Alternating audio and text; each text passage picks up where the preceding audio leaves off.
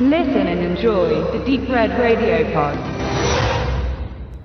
Weil wir richtige Männer sind, haben wir einen Film gesehen von richtigen Männern für richtige Männer gemacht in einer Zeit, als Männer noch das machen konnten, was Männer so wollten, nämlich Action, dumme One-Liner und viel unlogisches Zeug, was an einem Drehbuch lag von Don Michael Paul geschrieben. Ich sollte vielleicht noch den Film nennen. Wir haben geguckt Harley Davidson und der Marlboro Mann. Es war mir schon lange mal ein Bedürfnis und neulich hatte ich ihn auf dem Flohmarkt in Hannover abstauben können für zwei Euro auf DVD. Ganz angemessen. Und ja, der Leo sitzt neben mir, der Benedikt sitzt neben mir und wir haben den Film erstmal so ein bisschen in Englisch angefangen, haben dann mal ins Deutsche geschwenkt. ist ja auch immer ganz interessant zu sehen, welche Synchronstimmen sind verwendet worden. Es waren für Don Johnson und Mickey Rourke, die hier natürlich die im Titel schon benannten Hauptrollen spielen, auch wenn ich es jetzt gerade falsch rum gesagt habe, ähm, die klassischen Synchronsprecher, so dass man durchaus auch mit der Synchro heimisch werden konnte was ein bisschen strange war und wo man nicht so gut warm wurde mit, oder ich zumindest, war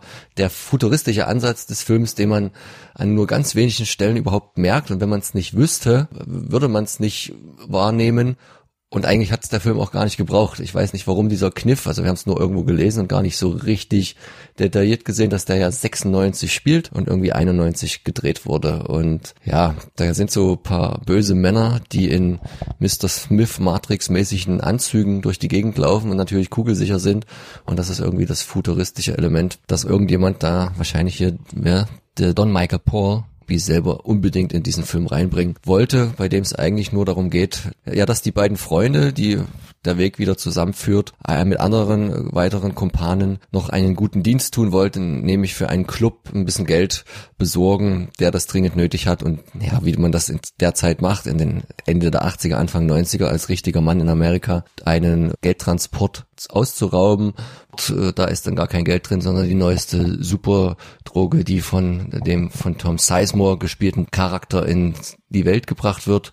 Und die bösen Jungs sind den beiden und ihrem Team natürlich auf den Fersen. Aber am Ende obsiegt immer das Gute natürlich wie es so in einem Männerfilm sein muss, anhand von Waffen, Gewalt und physischer Power. Wie haben wir das Ganze jetzt aufgenommen, wahrgenommen? Also für mich war Harley Davidson und der Marlboro Man jetzt eine Erstsichtung. Ich wollte den Film schon länger schauen, ist aber irgendwie nie dazu gekommen, bin gleichzeitig aber nicht mit Zuverwartung reingegangen, da ich hier und da schon mal gelesen hatte, dass der irgendwie eigentlich gar nicht mal so gut ist.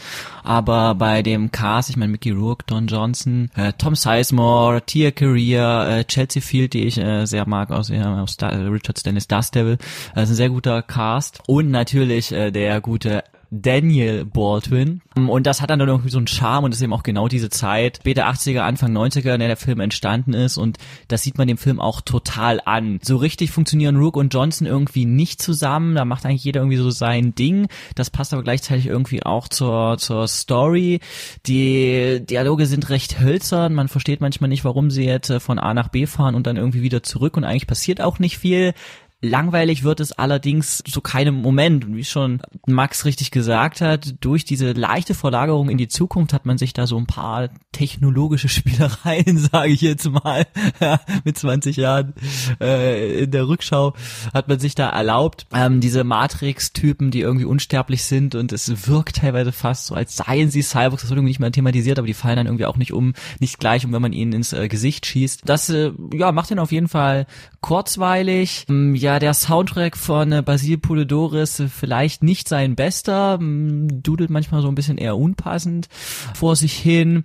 Ja, was mich noch interessieren würde, vielleicht äh, hat da jene, jemand von euch, lieben Hörern, einen äh, Insider-Infos, inwieweit nun Harley Davidson äh, und äh, Marlboro in diesem Film involviert waren. Das wird ja vorher groß angekündigt. Äh, sie haben, es gab kein Sponsoring, es hat äh, nichts mit irgendwelchen realen Marken oder so zu tun.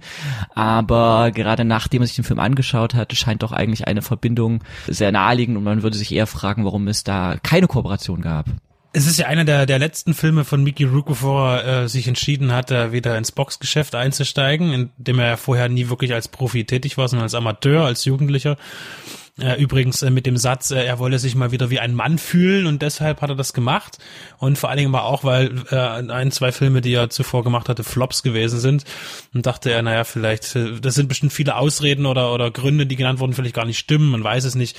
Auf jeden Fall dachte ich auch immer, dass Mickey Rook ziemlich erfolgloser Boxer war, was wir jetzt rausgefunden haben, gar nicht stimmt. Er hatte von acht Kämpfen, die er gemacht hat, innerhalb von drei Jahren oder vier Jahren in den 90ern, Anfang der 90er, hat er tatsächlich sechs gewonnen und zwei sind unentschieden ausgegangen, aber dennoch hat er so harte Blessuren sich teilweise zugezogen, dass es hinterher auch teilweise tatsächlich wahrscheinlich notwendig war, ein paar Operationen durchführen zu lassen. Im Gesicht halt ein bisschen zu viel, aber wie, wie das ausgegangen ist, wissen wir ja, als er dann wieder zurück ins Geschäft gegangen ist, jetzt ins Filmgeschäft. Jedenfalls finde ich aber, dass Mickey Rook auch hier schon in dem Film, wo er eben noch nicht äh, professionell auf die Schnauze bekommen hat, äh, das war ja noch vor dieser äh, Boxkarriere, er sieht ganz schön mitgenommen aus, finde ich. Also er ist eben nicht mehr der Typ aus neuneinhalb Wochen, definitiv nicht. Und so weit liegen die Filme jetzt, naja, auch nicht auseinander eigentlich. Also nicht so, dass man sagt, er sieht jetzt mal 20 Jahre älter aus. Ja, auf jeden Fall ist es in dem Fall, wie du schon sagst, die Symbiose ein bisschen fehlt zwischen den beiden. Es ist also kein Buddy-Movie. Das, das funktioniert nicht. Äh, in der Tat nicht. Ähm, visuell ist der Film halt dann schon äh, Standard seiner Zeit. Also es ist ein, ein handwerklich gut gemachter Film. Der Film hatte ein durchschnittliches Budget, ist im Kino abgeschmiert ohne Ende. Aber wie Max im Vorgespräch äh, mir dann schon sagte, und das ist ja auch richtig, ist gerade so ein Film rehabilitiert sich dann schon auch auf dem Videomarkt und vor allen Dingen auch bei Lizenzrechten im Fernsehen. Da brauchen wir uns da keine Sorgen machen. Äh, dahingehend sind ja alle Filme irgendwann auch äh, erfolgreich. Und äh, Simon Windsor ist der Regisseur. Australier hat, äh, ich und Leo haben ja auch mal Harlequin gesehen. Ich weiß nicht, ob es sein Debüt war, aber es ist ein sehr, sehr früher Film von ihm gewesen. Ein früher, nicht das Debüt, sondern ein früher Film auf jeden Fall. Ein total Stranger, äh, ja, Mystery-Film. Kann ich nur empfehlen. Den gibt's auf dem Flohmarkt auch mal für einen Euro irgendwo da lohnt sich der Euro auch, weil die australischen Filme eben auch immer was Besonderes haben an sich. Und dann natürlich Quickly Down Under, den ich unheimlich genial finde, einer der besten Neo-Western eigentlich, die es gibt finde ich. Und dann natürlich kam dann danach noch der große Wurf mit Free Willy, da auch wieder zum Beispiel die Zusammenarbeit mit dem Komponisten, wie auch hier in Harley Davidson und der Marlboro Man. Das, äh, ja, also es ist ein Film für zwischendurch, also kein, kein Klassiker, den ich jetzt unbedingt wieder sehen muss innerhalb der nächsten Jahre, aber ja, er ist halt, man sagt es immer so blöd, ein Kind seiner Zeit, also eben eigentlich auch nicht, weil er doch noch viel in den 80ern ähm, visuell äh, tätig ist. Also es ist wirklich ein Film, der noch von den 80ern zerrt, visuell.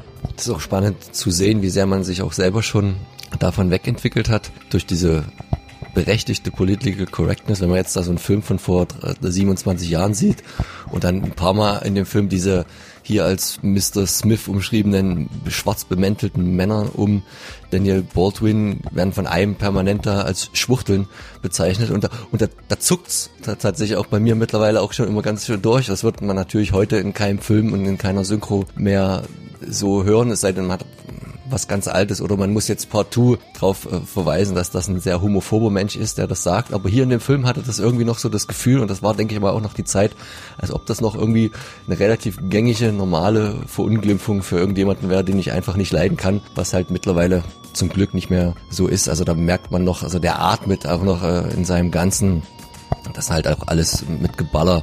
Es ist wirklich noch ein klassischer Ronald Reagan Zeitfilm, äh, der irgendwie aus der Zeit gefallen wirkt, so ein bisschen, wenn man heute gucken würde. Also so ein Actionfilm macht heute keiner mehr, der aber auch eher durch seine Konstellation ähm, interessant ist, wie so oft mittlerweile.